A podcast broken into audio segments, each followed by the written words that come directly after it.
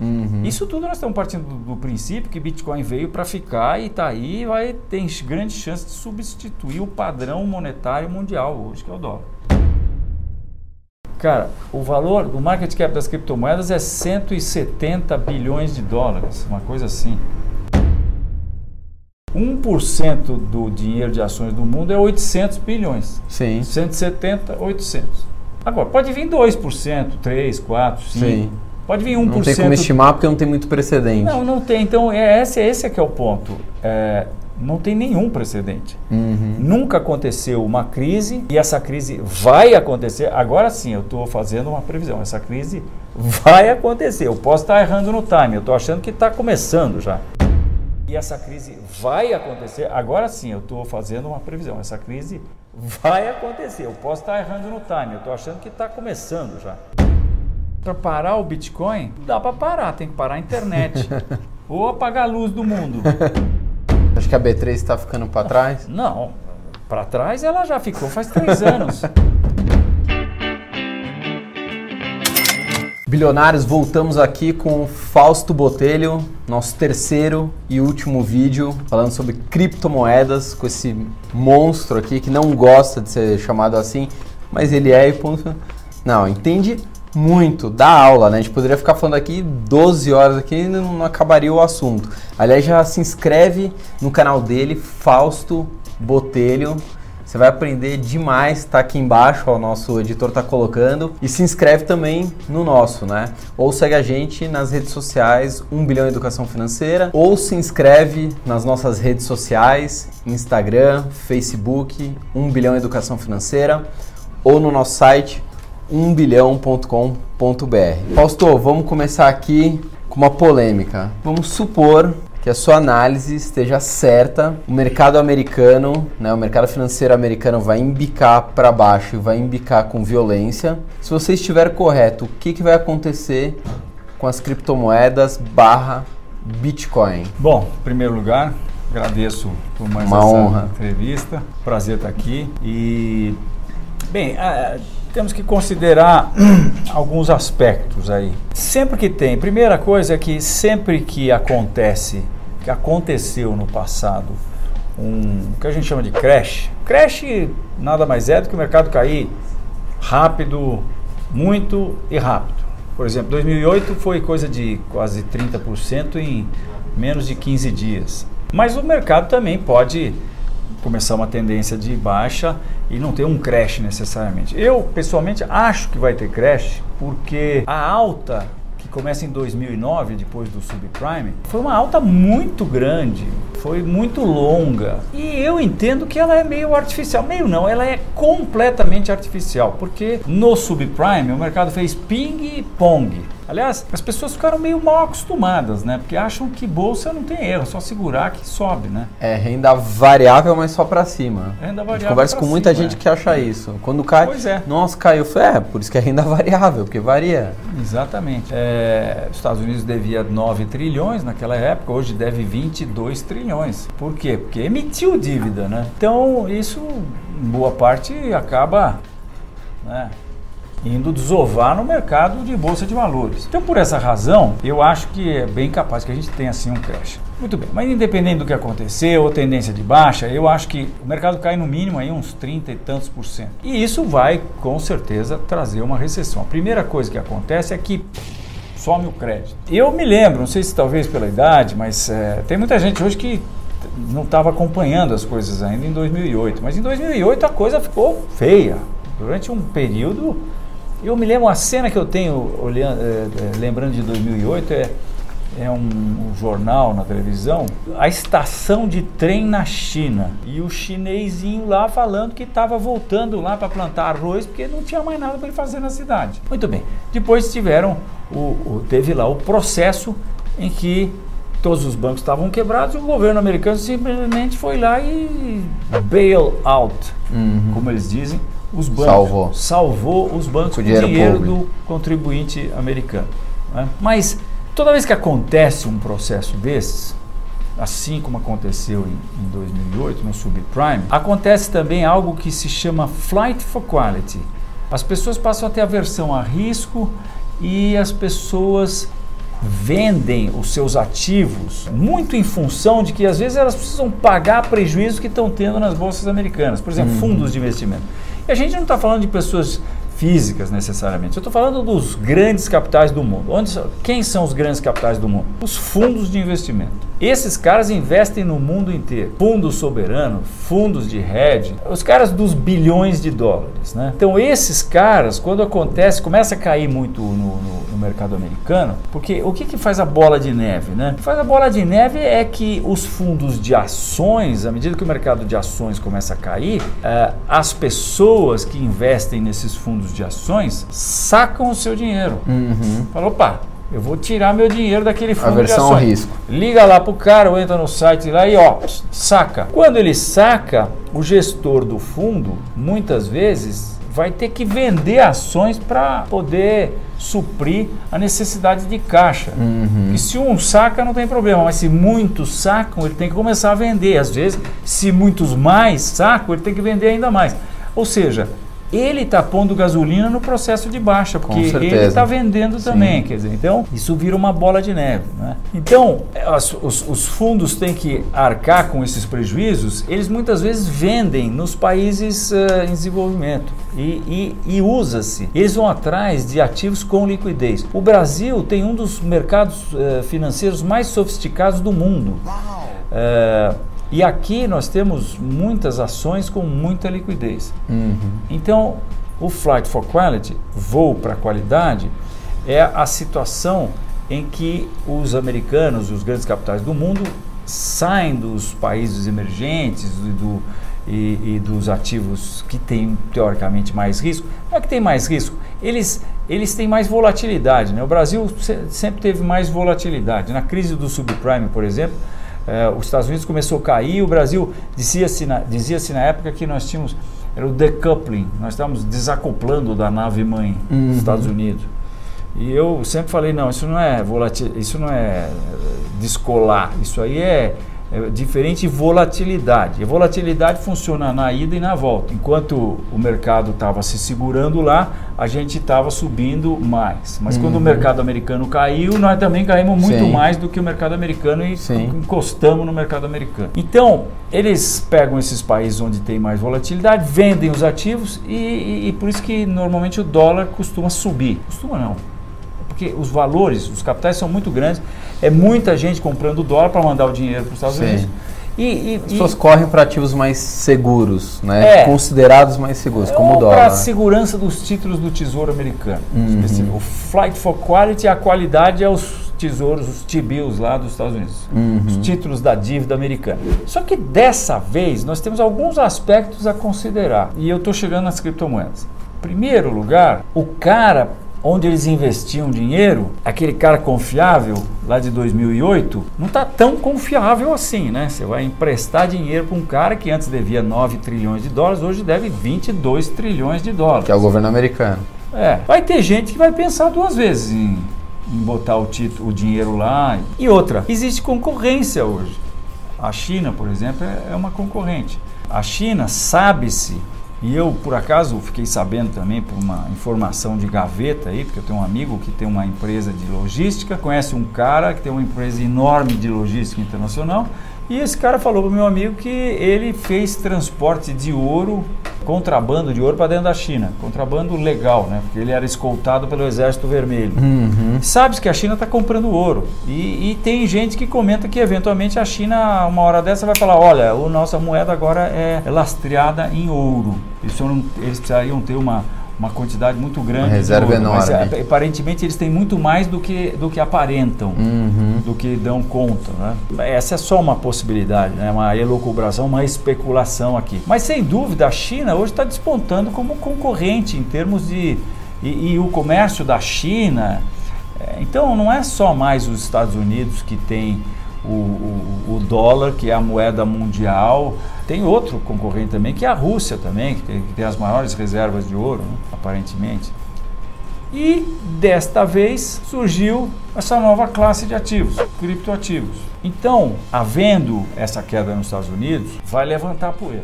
Uhum. E vai levantar a esquadrilha. Eu acho que é bem possível que um, um pequeno contingente dessa esquadrilha que vai levantar possa ser dirigido para as criptos. Como os valores são muito desproporcionais, qualquer migalha que vier do mercado de ações para o mercado de criptos explode esse negócio. Tem algum movimento, por exemplo, em geral, claro que não é sempre, mas se o dólar cai, a bolsa sobe, né? Se a bolsa cai, dólar sobe, geralmente, geralmente é um movimento inverso.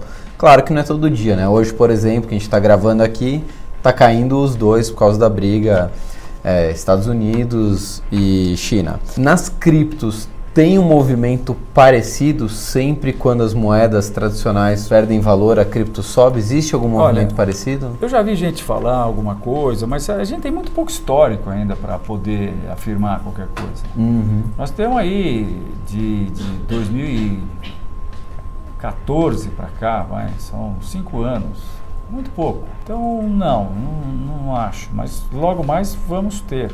Mas que que, por que, que o, por exemplo, o Bitcoin está se valorizando esse ano? Está numa tendência de alta, o né? O Bitcoin está se valorizando porque ele, tá, ele terminou um ciclo de correção do processo de alta dele. Uhum. Eu acho que o processo de alta dele começa agora. Antes eu achei que começava quando ele estava em zero, foi até 32 dólares, caiu para 2. Hoje eu acho que, eh, até comentamos no outro vídeo, que a gente tem que considerar o processo de alta do Bitcoin a partir dos dois, porque ninguém considerou nenhum ativo até hoje, em termos de análise fundamental ou técnica, partindo do zero.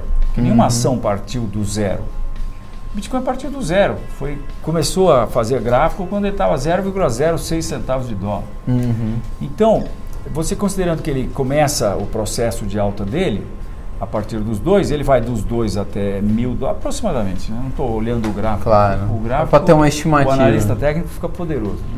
Mas de 2 a mil é quase é, em torno de 50 mil por cento. Depois ele corrigiu até 2015. Foi uma correção muito grande, porque ah, o que sobe 50 mil por cento, quando corrige 60, 70, 80, é muito, mas não é. Se você olha no gráfico, você vê que é uma correção pequena perto Sim. da alta que ele teve. Né? E aí teve um segundo movimento de alta, que foi a alta de 2015 até 2017, final uhum. de 2017. Foi mais uh, comedida essa valorização. E aí nós tivemos o que eu entendo, analisando o Bitcoin no longo prazo, eu, eu entendo como tendo sido uma, uma onda corretiva.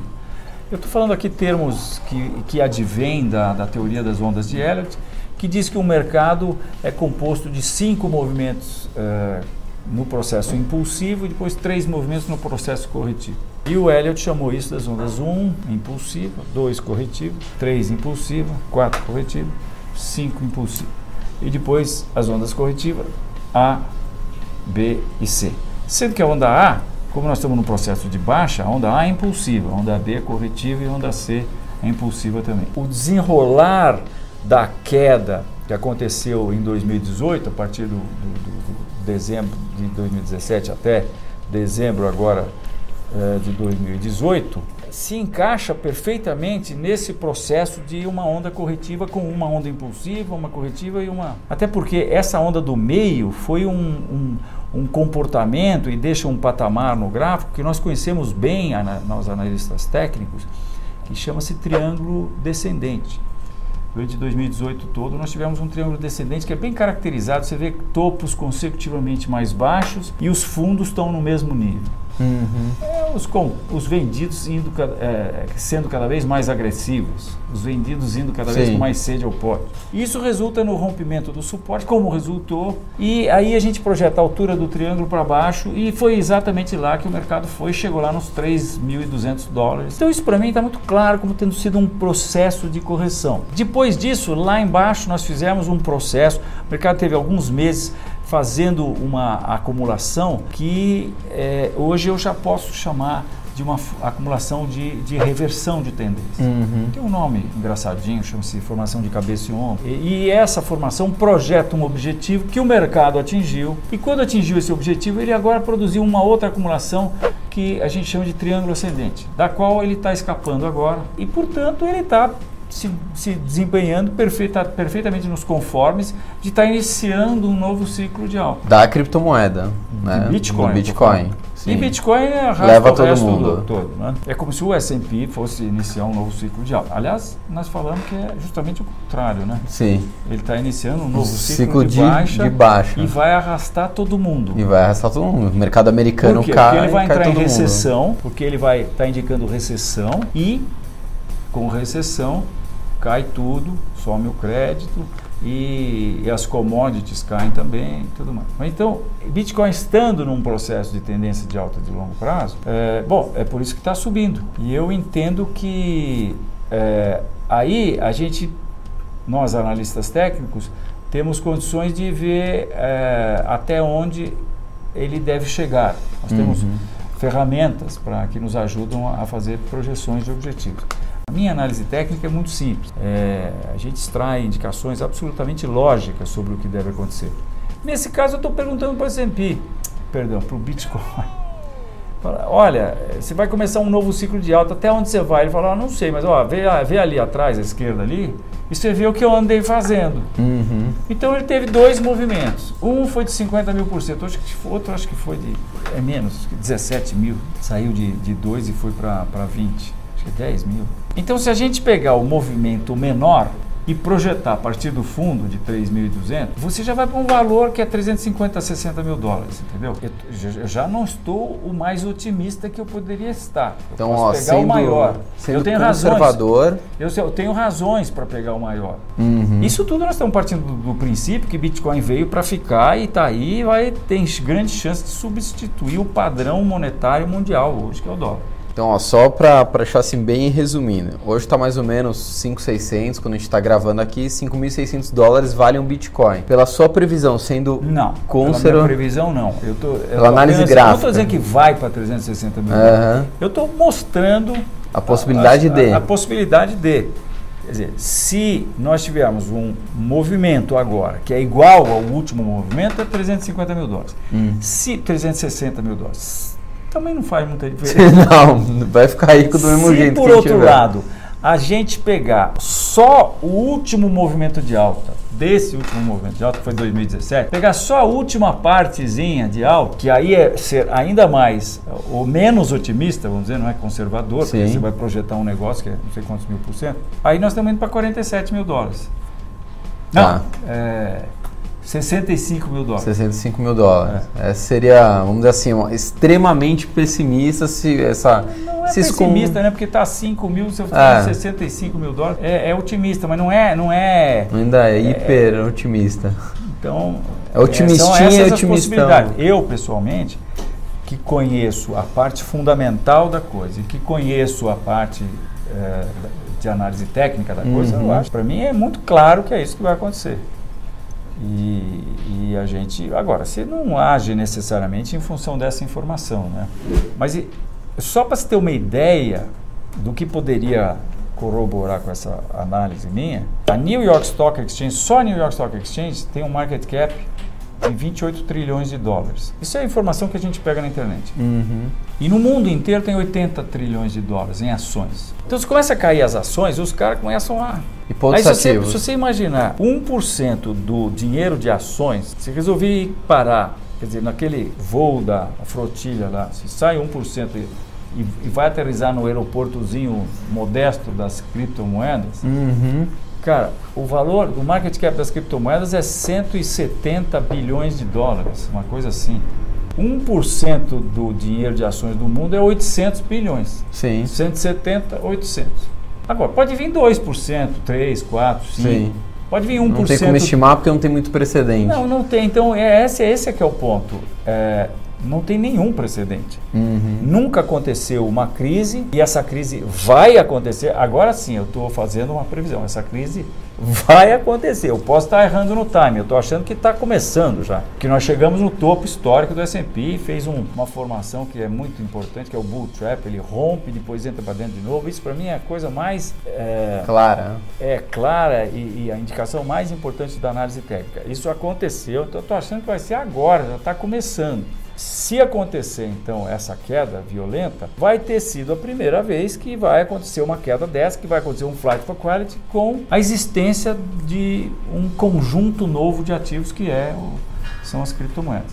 Aí vamos esperar para ver o que acontece. Né? Fausto, já aproveitando, independente se alguém quer investir em criptomoedas, se não quer, se no futuro será obrigado porque será a moeda principal no mundo, enfim, o que que hoje ela já está transformando uh, no sistema financeiro mundial, blockchain? O, o que a criptomoeda já está fazendo, está obrigando o mercado financeiro a se transformar, ou as fintechs? Qual que é a influência dela hoje?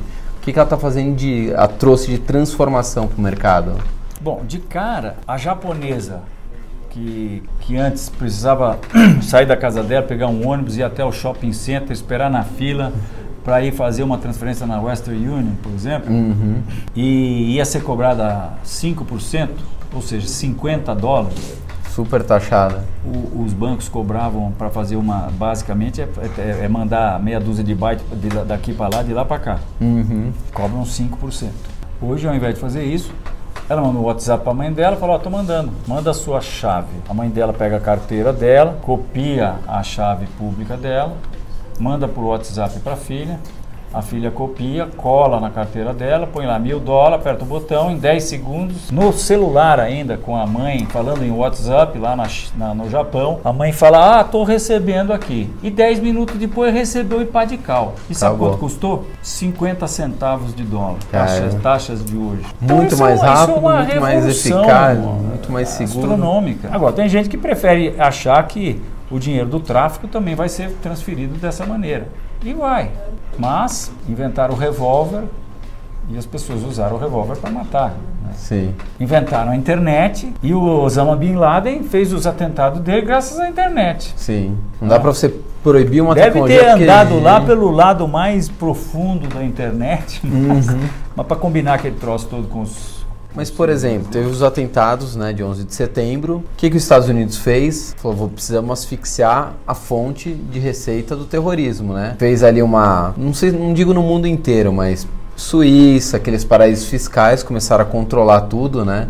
Até a Operação Lava Jato, na verdade, é, é fruto, vamos dizer assim, do que aconteceu em 11 de setembro, né? Que os Estados Unidos asfixiou o mercado financeiro. É, asfixiou não, ele controlou o mercado financeiro. Todo mundo sabia o que acontecia, mas todo mundo fazia vista grossa com 11 de setembro falou, não dá mais para ser assim, né? Não dá para os caras virem aqui financiarem e tacarem avião nas torres gêmeas. O que, que você acha que pode acontecer com o Bitcoin se vamos supor que tem um outro atentado, vamos colocar quem controla o mundo. Tem um atentado na China, um nos Estados Unidos, um em Israel e tudo foi financiado com criptomoedas. O que, que seria feito? É, primeiro, acho difícil você determinar que foi financiado com criptomoeda. Eu acho que a criptomoeda vai participar do processo, mas hoje, por exemplo, você não tem tanta facilidade assim para gastar Bitcoin. Bom, mas enfim, o que eu acho é que, em primeiro lugar, isso é uma característica básica, né? É parte da mágica que fez o Satoshi Nakamoto, processo descentralizador não fecha. A caixa de Pandora que eu falei é,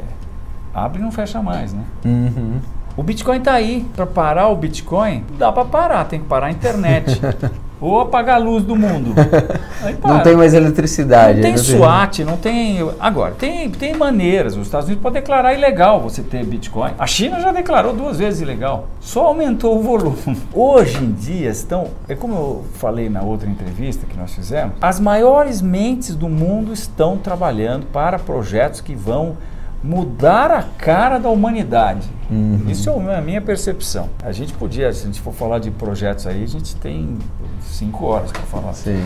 Esses projetos, eles estão acontecendo, sendo criados, como eu disse, pelas mentes mais brilhantes do mundo. Né? Não é mais aquela situação em que as agências vão regular e vão achar que. O mundo hoje é, é global. É, já existe uma moeda que serve no mundo inteiro. Então está mais para os governos disputarem os, os, os, desenvolvedores do que o inverso. E o seu Champagne Zhao, que eu, eu falei na outra entrevista que nós falamos, que é o dono uhum. da, da Binance, ele, o software dele, que hoje fatura mais do que um dos grandes bancos aí, quer dizer, a empresa dele, a empresa dele é um software, um software de bolsa de valores. Porque quando você tira o clearing da bolsa de valores, sobra um software Sim. de ordem de compra e venda. Que as outras bolsas não conseguem entrar no Brasil justamente por causa da clearing, né? Exatamente. É um problema. Justamente por causa da clearing. Agora, se todas as empresas brasileiras resolverem criptografar suas ações, Uh, esse é um processo que eu acho que vai acontecer muito rápido. Bom, mas só para terminar o, o Champagne Exal, a empresa dele era na nuvem. Você pega um software, você põe na nuvem. A pessoa tem que entrar lá, tem que se cadastrar, tem que fazer login, password, isso é tudo software. Tá certo? Ele tem um processo lá. Você se cadastra lá e você fala, ó, meu, meu e-mail é jacaré cabeludo. E pronto. E o meu nome é Zé Tupiniquim. Pronto, acabou. Uhum. Ninguém sabe quem você é, você tá. Bom, tudo bem, você tem os seus endereços IP aqui, que as pessoas eventualmente podem chegar a você, mas também você pode ter uma conexão que ninguém sabe quem é. Sim, Então você pode estar absolutamente anônimo, né? sim. E registrado na empresa dele. Aí, atualmente, ele está indo para Malta. Por quê? Malta sacou e falou: olha, entrepreneurs, startups do mundo inteiro, turma da criptomoeda, nós somos crypto-friendly. Nós somos, e a Suíça está fazendo também muito parecido. Nós somos startup friendly. E aí, Pode vir. as próximas, os próximos Googles, os próximos Facebooks, em vez de serem nos, no- no- nos países de origem, vão ser lá nesses lugares. Está acontecendo uma revolução que a gente vai ver e muito rápido, né? Nos próximos dois, cinco anos, não só na questão financeira, mobilidade, forma de viver, a gente vai ter uma revolução acho que violenta nos próximos dois, cinco anos, É. né? E não, não tem mais como isso separado, né? O que está sendo construído na cabeça dessa molecada é algo que você falou, vai, vai mudar o mundo a forma como a gente vive hoje, né? Acho que isso está claro, né? Essa direção. E vai ser muito mais rápido do que nós podemos imaginar hoje. Do mesmo jeito que nós não imaginamos o iPhone. Uma coisa que está acontecendo e vem de, de, de, de como um, um trator é o processo de tokenização das securities. E é o processo de você fazer, lançamentos de securities, mas como sendo tokens. E a característica básica é que eles passam a ser negociados à semelhança do que acontece eh, do, do Bitcoin e das outras criptomoedas. Uhum. A grande diferença, temos o Elon Musk, vai fazer um novo projeto para mandar uma nave para o centro da Terra. E aí vai falar, ah, vamos fazer o seguinte, eu gostei desse negócio das criptomoedas, agora eu vou fazer, eu vou lançar as ações desse projeto como token, vou fazer a Tesla Coin. Aí ele usa a Binance Corretora e a Binance Corretora re- recentemente fez uma loteria para saber quem ia ter o direito de comprar ações de um projeto, o projeto chama Matic lançou lá, fez a loteria. Tinha muito mais gente querendo dar dinheiro do que. Agora, você pode dar um dinheirinho pequenininho, né? Porque as- as- a criptomoeda, como ela é divisível oito casas depois da vírgula, você não precisa comprar 100 ações, como a gente tem que, na maioria das vezes, comprar aqui. Você também pode, no Brasil, você pode, é, bem da verdade, você pode comprar uma ação, mas aí você entra no mercado paralelo. É, é um mercado que tem menos liquidez, a cotação não é a mesma, a mesma. No mercado de criptomoedas não, tudo é negociado primeiro 24 horas por dia, 7 dias por semana, 365 dias. Não para, né? Você acha que, por exemplo, se a gente tivesse as ações né, da B3 ah, no blockchain, a gente conseguiria negociar elas 24 horas? Claro, aí só, só, só precisa combinar com os russos, né? Sim. O russo, no caso, é a B3, né? Sim. que ela não está afim de perder o, o mercado dela, eu quero crer, né? Tá certo? Entendi. Então, ela, é, mas ela também, ela ela está sendo de certa maneira, eu entendo que ela está dentro das empresas que têm potencial de serem desrupturizadas. Então, por que, a B3 não está negociando criptomoeda? A New York Stock Exchange, melhor, a dona da New York Stock Exchange, a ICE, Intercontinental Exchange, está fazendo uma exchange de Bitcoin e que vai ter custódia e que vai ter serviços para ajudar as empresas a lidarem com Bitcoin. Uhum. A Nasdaq está fazendo Bitcoin, a Chicago Mercantile Exchange está fazendo Bitcoin. Bo- Bo- Bovespa, eu quero crer que está fazendo. Você acha que a B3 está ficando para trás? Não, para trás ela já ficou faz três anos. Sim, porque tem uma nova classe Sim. de ativos, tem um milhão de caras negociando, um- fa- fazendo o quê? Negociando um, ativos entre eles. Sim. Qual é a especialidade da Bovespa que tem 100 anos? Intermediação. intermediação de ativos, só que essa Sim. é uma nova classe de ativos. Então, eu acho que teve um. comeu barriga um pouquinho, né? Sim. Mas, logicamente, a Bovespa é uma empresa eh, de excelência, está aí, eh, faz o trabalho dela magnificamente no Brasil. Deve estar tá indo atrás. Eu não tenho informações, mas eu, eu tenho quase certeza que deve estar. Tá. É, atualmente está correndo atrás. Né? Sim. São 42 concorrentes que ela, que ela, vamos dizer assim, permitiu atuarem no mercado, porque, é, porque se a Bovespa tivesse se imposto no início, em vez de 42, iam ter duas, três. Sim, ela já estaria dominando o mercado. É. Fausto, obrigado. A gente vai precisar encerrar aqui. Acho que foi Prazer aí foi meu. uma hora de uma hora e meia de aula, né? Com você. Acho que a gente Obrigado. conseguiria ficar aí fácil. Eu falei 5 horas, mas acho que umas 8 horas a gente conseguiria. Criptomoedas é um assunto que, enfim, é inesgotável. Não adianta fugir, né? Não adianta ter preconceitos. Também não adianta só olhar como uma fonte para ficar rico facilmente, né? Acho que tem que olhar como um, um novo formato, né, do, do, de dinheiro, né, que veio para ficar e que talvez seja a, referência mundial, né? Ou seja, todo mundo tem que estar tá de olho em criptomoeda, gostando ou não, talvez daqui a pouco meu pai vai estar tá lá com o celular ali pagando o almoço com, com criptomoedas, né? Então a gente tem que, tem que olhar isso. Segue o, o Fausto, se inscreve no canal dele, Fausto Botelho, aqui embaixo. Não tem outro, só tem ele. Se inscreve também no nosso canal. Se você gostou, ficou com alguma dúvida, quer alguma sugestão, quer um outro assunto que a gente fale, enfim, qualquer coisa, comenta, dá like, curte as nossas outras redes. Facebook, Instagram, é, 1 bilhão educação financeira ou nosso site 1bilhão.com.br. Fausto, obrigado pela honra. Depois de cinco meses, conseguimos trazê-lo. Tchau!